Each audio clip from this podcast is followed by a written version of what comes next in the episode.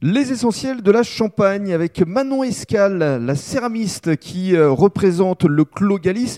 Alors, lorsqu'on entre effectivement dans votre boutique, qu'est-ce qu'on découvre? Faites-nous une visite guidée. Alors, une petite visite guidée. Quand on ouvre euh, la porte du Clos Galis, au 20 rue de la Juiverie, on a un espace en fait euh, assez sympa et chouette. On a, on a des luminaires, on a de la sculpture, on a des œuvres textiles, on a des bijoux, on a beaucoup de choses, de la peinture de la photo.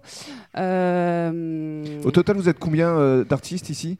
Alors, euh, l'association regroupe plus d'une vingtaine de créateurs, mais dans cet espace boutique, nous sommes 12 créateurs à s'être engagés sur l'année pour ouvrir la boutique et accueillir nos clients.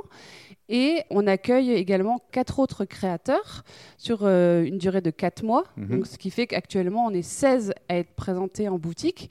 Euh, donc, euh, des artisans d'art, des artistes et des créateurs locaux. C'est important de le préciser. Mhm. Et du coup, euh, bah, pour ma part, vous pourrez retrouver mes céramiques euh, qui sont présentées sur une très jolie table de Clément Ledoux, qui mhm. travaille le bois et le métal. Parlez-nous de vos œuvres, justement, parce que vous, vous travaillez essentiellement la porcelaine, c'est ça? C'est ça. Alors, donc, du coup, moi, je, travaille la porcelaine sur un tour de potier. Et je propose des objets euh, pour le quotidien, des objets euh, poétiques et mhm. utiles.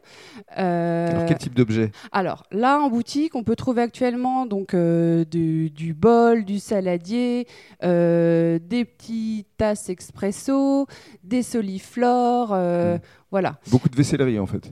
Voilà, là il y a de la vaisselle en boutique, mais après je travaille aussi sur des, sur des pièces un peu plus déco qui, arriveront euh, d'ici peu. Dans le cadre du troisième podcast, on va évoquer également euh, les autres artistes qui vous entourent.